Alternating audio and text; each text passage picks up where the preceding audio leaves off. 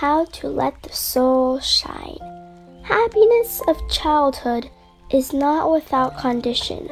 For children who are taken under parents' wing face little hardships. The mind is relatively pure and simple.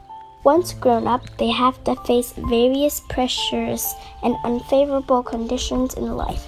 They come into contact with more negative information, which cause more afflictions.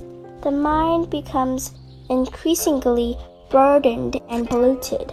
Truth shines light on the soul. Faith is the destination for the soul. Peace and contentment are where the soul dwells.